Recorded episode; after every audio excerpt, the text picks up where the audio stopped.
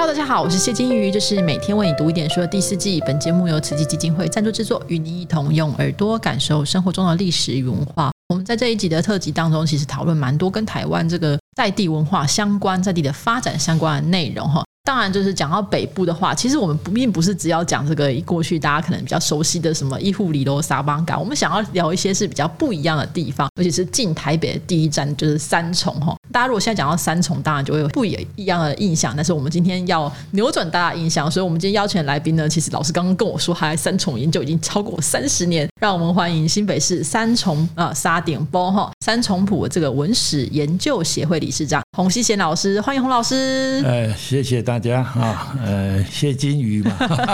老师，我们有点紧张，有点紧张啊。老师比较紧张，老师应该是随时都能可以讲哈。老师，我们一般网络上的就网友，如果一提到三重，就会说三重就是宫庙闹事少年八加九聚集地哈，那就有很多这种负面印象。为什么会有这种刻板印象？你可以跟我们分享一下。好的。因为这个问题就是说牵涉很大，其实不是说只有这个镇头的问题。嗯，三重给人家第一个印象就是三重出脚嘴老麻，三重没有文化，三重是流氓聚居之地。嗯，过去的印象。但是这个就是一个很负面的一个说法了哈。那我们整个要去了解。因为三重是一个移民城市，所以你对整个台湾的移民史你要有些许的了解。我们都知道说，台湾的移民是从南部开始往北移。那大台北地区事实上在康熙年间呢，就已经陆陆续续有我们的先民进来开垦。那三重地区啊，主要是在嘉庆，嘉庆开始就有先人进来。那我们的先民来哈。台湾的社会民主性哦，就是一个不融合的族群啊。对，有很多都是在斗，到现在还是在斗。所以在那种社会的氛围传下，我们的年轻人就是他的这个个性就比较强悍，比较容易闹事。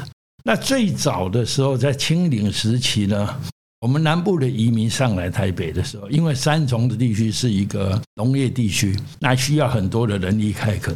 对，他们来的时候呢。就跟我们先民早期来一样，会同姓同乡聚集在一起。嗯，那聚集在一起为了生存呢，就会有抗争。所以我们早期会有啊，譬如讲乾末年间的闽粤械斗啊、漳泉械斗，这这些很多的械斗什么的。嗯，然后呢，到了三重，整个来讲，我们有几段的移民潮了。在清朝的时候是算比较是第一期的移民潮。对，日据时代大概是第二期，嗯，到了民国呢，五零年到六零七零年代的话，这应该可以算是第三期，嗯，到最近来讲可以算第四期了，对，就是八零年以后的了。那今天会有宫庙这些文化，就要了解说，台湾的宗教呢是多元化，我们以前的所有的镇头寺庙都要有宣社，有北馆，有南馆，有一些宣社。那这些镇头呢，都是农家子弟，那叫做龙珠的啦，安子弟。他们就是在农闲的时候，自己去学南管、北管啦，或者演戏啦这一类的，然后在迎神赛会、舞狮啦表演赛出来就表演绕境表演。嗯，那后来慢慢到工商时代的时候，这些年轻人不可能为了生存嘛，为了生活，他还没有那么多的时间了。对。但是庙会的活动还是需要这些阵头，那慢慢的这些阵头就没有拱珠的呀，嗯，就慢慢要形成呢，专业人士要外聘，对，那外聘的情形就会良莠不齐，嗯，再加上呢，我们的政府呢对这种宗教文化并不重视，嗯。所以在当时，在就是五六零年代，甚至到七八零年代的时候呢，我们政府还是不要，就是让他去自生自灭，觉得这是一个比较不好的文化。那有些经营正头者了，因为他找不到人，因为他要赚钱，所以他就会去找了什么，找一些中辍生，一些年轻的这个小朋友来。那你就知道中辍生嘛，不喜欢念书嘛，有这个很很热血，哎，有热血，然后会有很嗨的那种状况，然后有的就会用吸毒、用毒品去控制他。那当然，这些阵头的形成就是良莠不齐。对，那在营神上位当中呢，常常会碰到碰撞。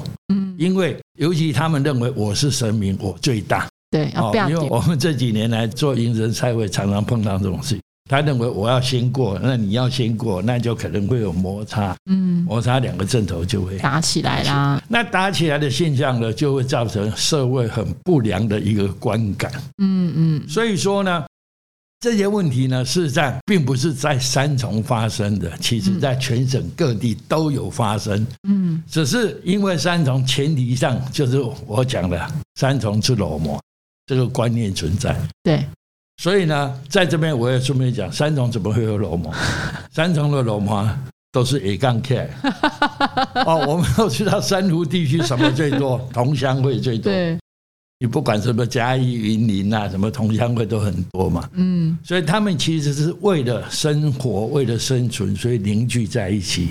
啊，为了摩擦，要自己人我自己听自己嘛，对所以就要跟对方对抗，就会形成这些打架闹事的事情了。这是最主要的一个原因了。嗯其实这些都是一个对三种一个非常糟的一个负面的负一个说法，。就其实这种就是同乡会也好，或这种同乡的组织啊，或者说我可能信仰同一个神明，大家就是去变丢这种事情是常见的。只是可能刚好三重，因为就是移民都聚集在一起，然后这种摩擦当然就更多。那你用笑脸的音啊，很冲动的，就更当然就更多。但我们这就问题就是在于三重的地理位置，它到底什么地方非常特殊？大家如果不熟悉三重，老师可以帮我们介绍一下三重的位置大概是在台北跟新北的什么地方呢？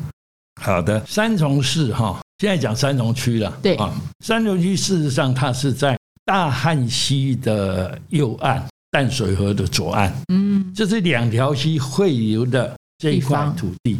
哦，这一块土地呢，我们都知道就是新庄台地。嗯可是，在三重、泸州这两块地呢，它地开始并不是台地。我们都知道说，康熙台北湖曾经陷落，对，那曾经有争论说，三重、泸州是在湖的中心，但是我们的研究它是在边缘。所以，可能在康熙年间呢，因为这个地层的陷落的时候，我们这个地方就变成有一些湖泊、哦，会有一些沼泽沼泽地，然后也慢慢是因为大汉溪跟淡水河的淤积，才把土地又慢慢形成。所以，我们三重是三块土地，第一块叫头前埔、嗯。桃景波，第二块叫二重埔、李顶波，第三块是三重埔。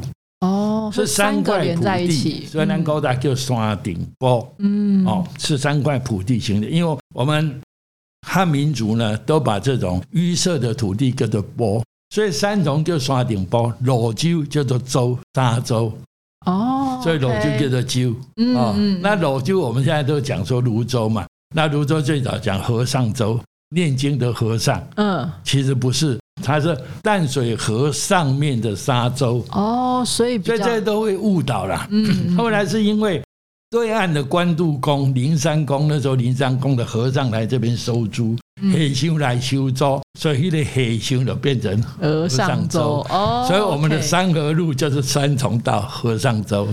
所以呢，只要讲到三重，就必须跟泸州结合在一起，嗯。因为三重是到民国三十六年才从泸州分出出去，的。哦，变成三重镇。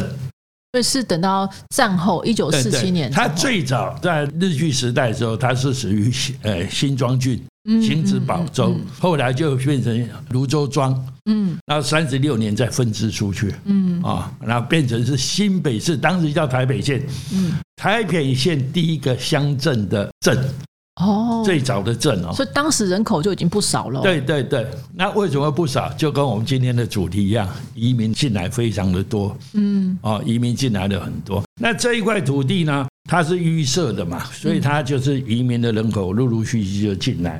对，那进来在这个过程当中，我们讲说最重要是在五零年代到七零年代这个当中说，三重有一个转型，很大的一个转型。本来刚刚讲农业嘛，对，后来就变成轻工业进驻了。哦，尤其在谢东闵当台湾省省主席的时候，嗯他提出一个口号：客厅及工厂。哦，就是我们那种家庭代工啊，对对不对？所以台湾的经济的发展，三重占了一个非常重要的地位。嗯在当时呢，三重地区有很大的纺织工厂，有所有的胶片、黑胶唱片，有嗯九成是在三重制造的。啊，真的，对，三重呢，有民国五十年，三重就有天台百货，就是我们看有戏院，天台戏院，嗯所有的娱乐事业都有。嗯，而且家庭的代工也有铁工厂、轻工业的铁工厂啦，或者哦气味这一类的。所以你想想看，南部的移民要上来台北工作。三重这个地区有很多工作可以找，你要到台北市去找工作。台北市的日据时代，日本人的教育水平就很高，他们的商业机制水准比较高。你可能要去找的工作呢，至少文化层面要高。对。可是南部上来的很多都是因为家庭经济不好，可能小学毕业就要北上来，北漂上来赚钱，所以他只能找这些工作。甚至呢，我们都知道，在台北桥每天早上。就有一堆人要那边去点工，所以当时其实老师是说的是在六零年代左右，五六零五六零年代就会有人在台北桥附近就说，比如说哦，我我今天要建筑工人十个，十个就来十个，这样子啊，一百个就一百个。当时所以那种，就算你没有找到工作，你每天早上都可以到台北的这边的台北桥头，在这边等，因为那时候我们台湾的建筑也开始慢慢，对对，公共工程也都开始，而且当时应该说台北其实住就已经是比较。大的问题也贵，但是如果三重这样，可能就还比较能够负担。三重第一个便宜，再来就是说，城市的三重有很多人甚至北上来哈，也不会去租房子。为什么？找一个空地，木板搭一搭就住了。因为那时候的政府政府也没办法去管那么多。嗯嗯。哦，尤其国民政府撤退来，他们自己阿兵哥都随便占地占公庙在住了，能够住就住了，没关系。所以也并没有很要求的很严重。对，所以。有那些的时代背景、经济因素，所以你就会了解说，为什么会北漂那么多人上来？因为找工作容易，住的也便宜。对，再来刚刚来讲，三重出了多少歌星、多少演员？例如呢？啊，例如呢？林青霞啦，林青霞也是三重人。林青霞、邓丽君也在录做出来的啊啊，这什么蓝心湄啊，很多的，嗯嗯嗯，那太多数不清了。红龙王他爸爸洪一峰，哦，洪一峰也是，也都是在三重的，而且还有很多的电台，嗯，像你们这一种的广播电台，他 们比较大。有他们是地下那种地下电台，不是不是，还是正常的电台，正常的电台。所以电台呢也会常常举办歌唱比赛，嗯，所以也有一些有明星梦的追梦的，也会住在三重，甚至他们在做这个行业的，在台北歌厅去唱歌的，也都要住在三重。哦，所以那个潮就到了，那个潮流就开始来了啦。嗯，那因为在五零年代、六零年代的时候，我们要讲到三重市还有一个特色，早期呢。流民船的时代呢，是把火车是经过三重了，不是现在经过万华。嗯，那时候就有台北桥，是一个木桥。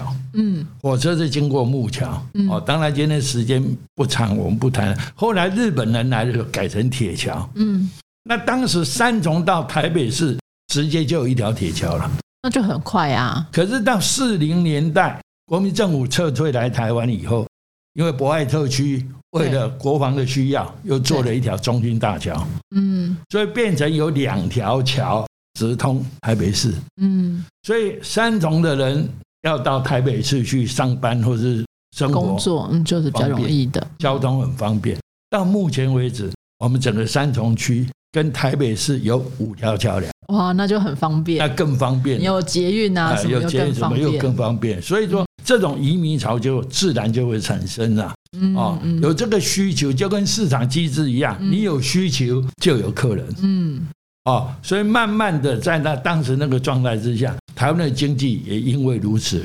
就成长成长起来哈，所以就基本上我们可以说，就三重其实是进台北这个北漂仔，这个怀有这个台北梦的第一站啦哈。那你怀有梦想都是要实现嘛哦，实现很不容易，所以你现在三重先住一阵子，成功之后继续往前。所以这个过程当中，当然三重就会有很多的移民哈。呃，如果我们要说聚落的话，刚老师讲的是移民啊，那移民都会有这个，比如说同一个族，我们可能住一区啊，或是我们住附近。有没有当地有没有什么既有的或是一些重要的聚落？有，当然会有，因为刚刚我们前面讲过了嘛，在农业时代，在清领时期的时候，我们祖先最早我们就是从厦门有个对渡到我们的这个鹿港，嗯，那北部地区呢，就福州港到我们的巴黎，嗯，那对渡我们除了这个。直接从大陆的先民过来以外，还有我们南部的先民会从南部沿着陆路或者是连水路沿着西岸上来都会有。对，那蛋白台北的地区的开发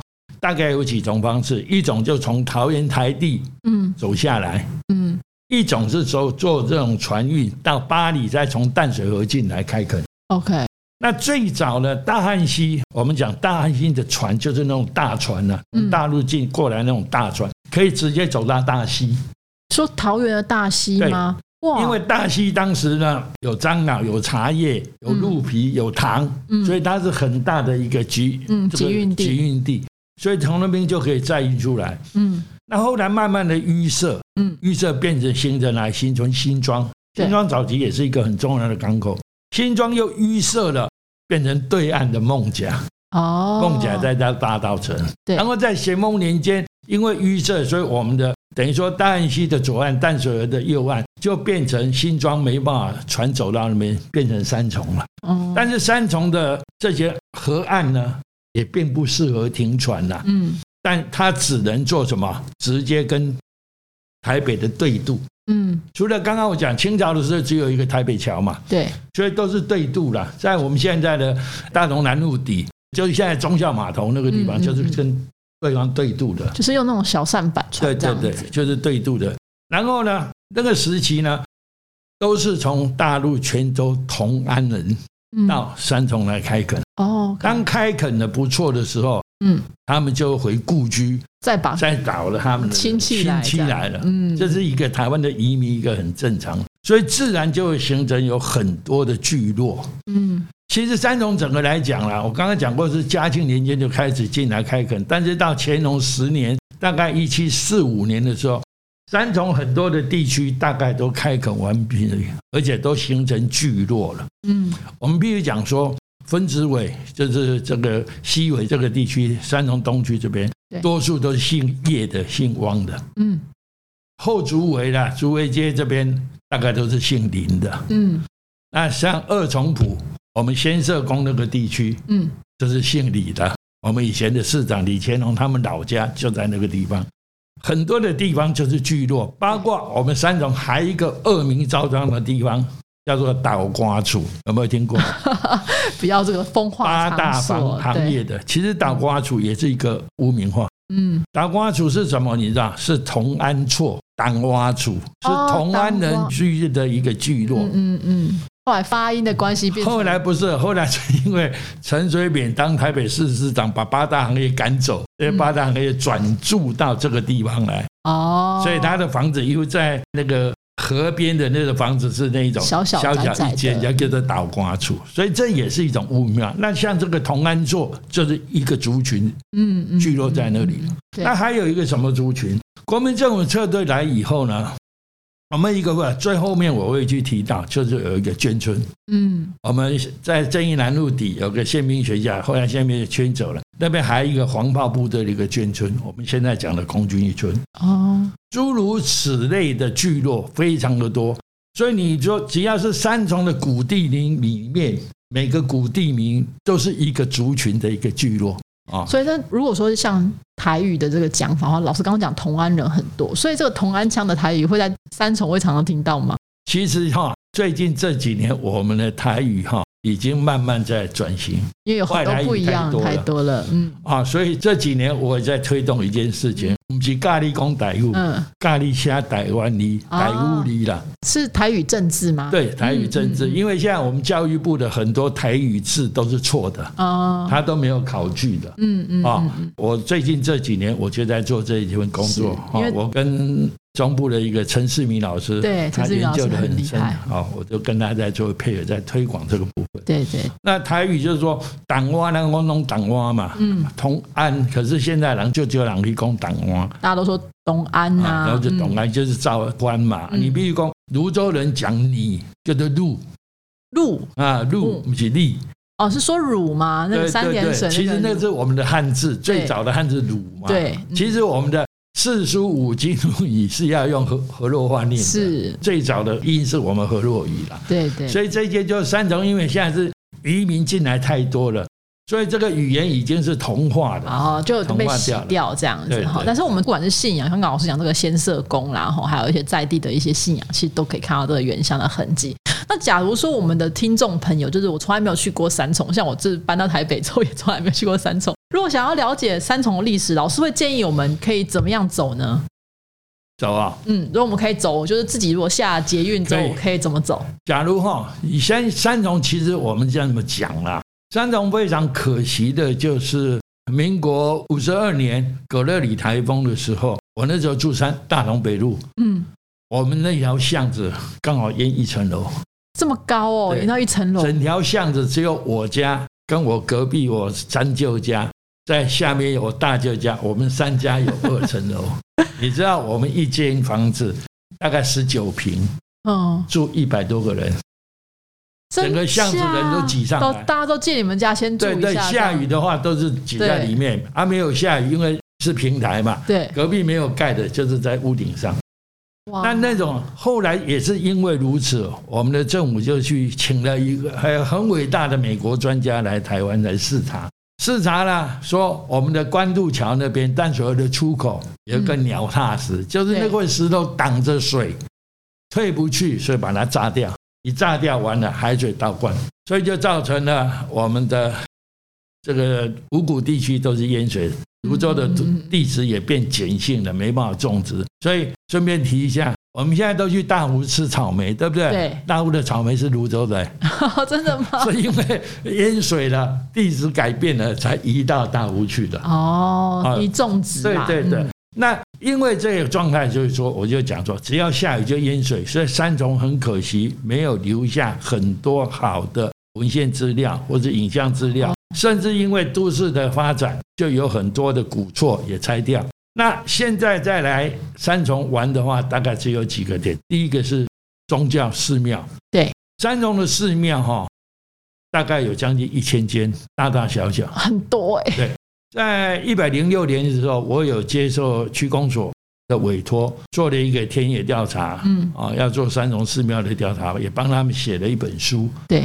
当中我们只写了三十九间，因为没办法，只能告诉他们说有登记立案的才做，没登记的我写你不写他有事。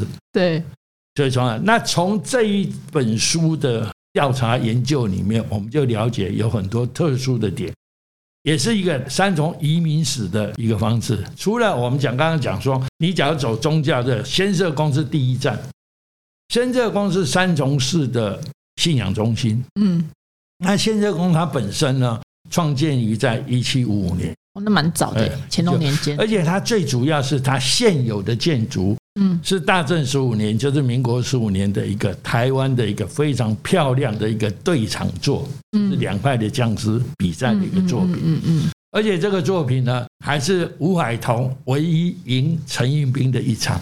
全省那么多场，只有这一场他赢他，嗯。所以他的建筑历史有很多，而且我们里面还有很多北台第一书法家曹龙的作品。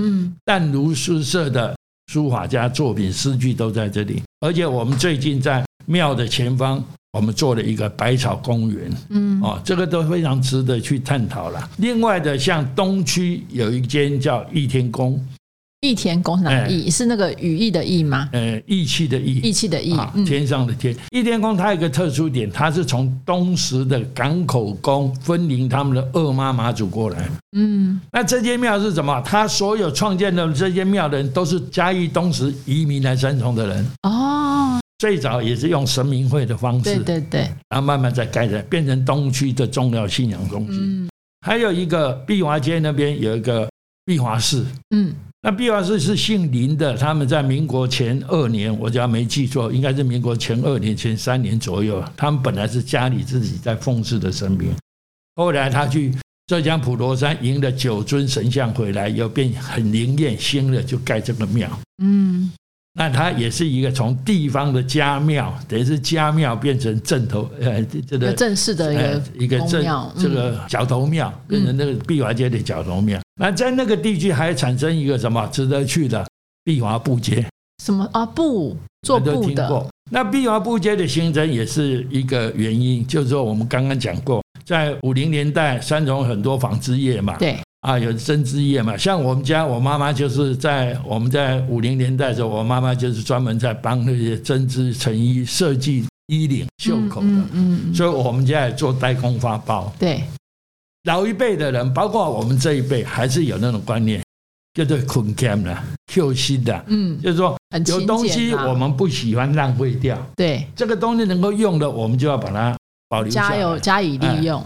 所以呢，就要把这些做成衣的布头布料、碎布料，就把它整合起来、收集起来。哎，竟然有人会要。嗯。我们家有马上会去做抹布啦，或者什么都可以要，或者可以做拼布的拼布啦什么的。对然后慢慢的就形成一个市集了，嗯。而且它很便宜。那后来到八零年代，很可惜，大陆啦、非洲啦一些国家啦中南美洲一些国家，政府就要引进外资嘛，对。然后有补助，我们台湾很多的这些纺织公司、纺织工厂全部外移了，就开始慢慢没落了。嗯。那么没落了，到应该是九十五年嘛，那时候是碧华国小的校长找了我们几个，我们跟香研所又把它做一个文创，对又把它做起来了。对刚开始的时候，我们有举办很多的活动啊，DIY 什么，事实上是造成了一个很好的一个影响呃、影响。可是慢慢的呢，又没落了，不会啊，因为现在因为经营者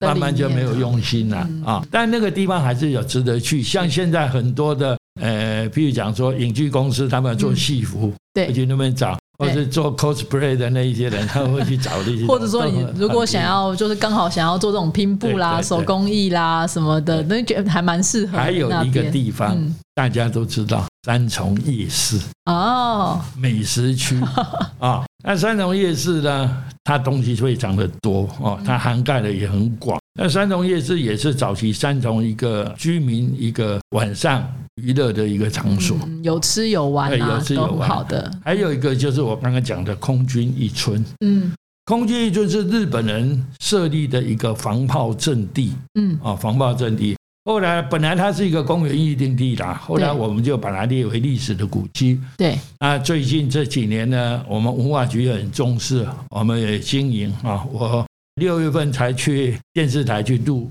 空军一村的节目哈，做了很多的一个整理。那个空军一村现在有很多的文创，也整理的很好，嗯空军一村也值得大家去参访。对，再来就是我们的苏洪道。嗯苏洪道的公园里面，我们现在一直包括延伸到泸州来这边到淡水河口的话，我们有一个五谷湿地。我们现在嗯那个做了以后，关渡的鸟就变少了，很多鸟鸟都飞过来，发现这边比较宜居。然后我们三重的这边有玫瑰公园，就在苏洪道里面也建设的非常多的啊很漂亮的植物啊，甚至有那个狗的运动公园啊，嗯很多的宠物公园哎，宠物公园很多了，这些地方都还蛮值得去啦。嗯那还有一个就是在重新路上的天台百货，可是它是没落了。嗯坦，白讲，现在因为时代的变迁，它是慢慢没落了啦。对，所以整的来讲，三重是，假如你要去参观的话，就是有几个比较特殊的，可能自己要去走的话，比较就是定点的啦，对没办法是一条线。像最近我的学生。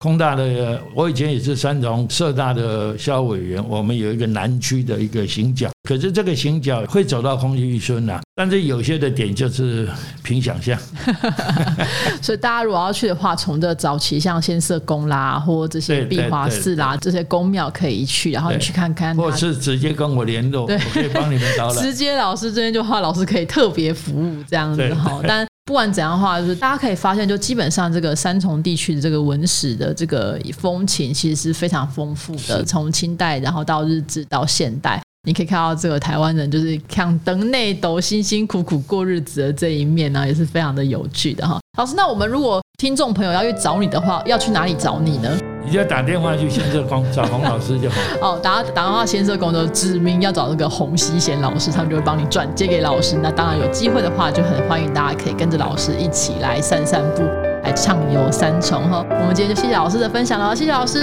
不客气，谢谢大家哈。